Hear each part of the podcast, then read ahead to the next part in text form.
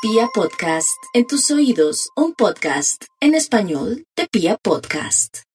Les cuento que Leo en el mundo astrológico se considera como el signo del brillo y el realce porque se hace presente en esa temporada del sol canicular, que es donde los rayos del sol pesan sobre la tierra y el verano, el crudo verano, se hace más que vívido.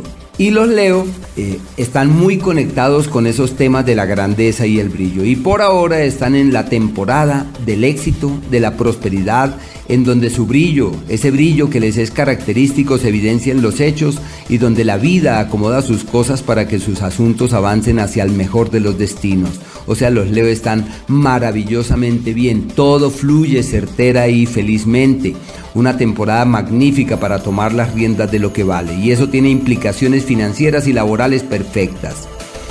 Hay un tema que es el tema familiar, unas preocupaciones por una propiedad que pueden pasar a mayores, así que hay que hacer lo posible por armonizar y porque se resuelvan las cosas. Su vida de pareja, con pinzas hay que llevar las cosas con cautela, evitar que una actitud demasiado vehemente de su lado se convierta en fuente de malestares y de conflictos. Y lo último, eh, los temas gástricos y digestivos de mucho cuidado porque el planeta Marte avanza por un sector enrarecido fuente de este tipo de dolencias.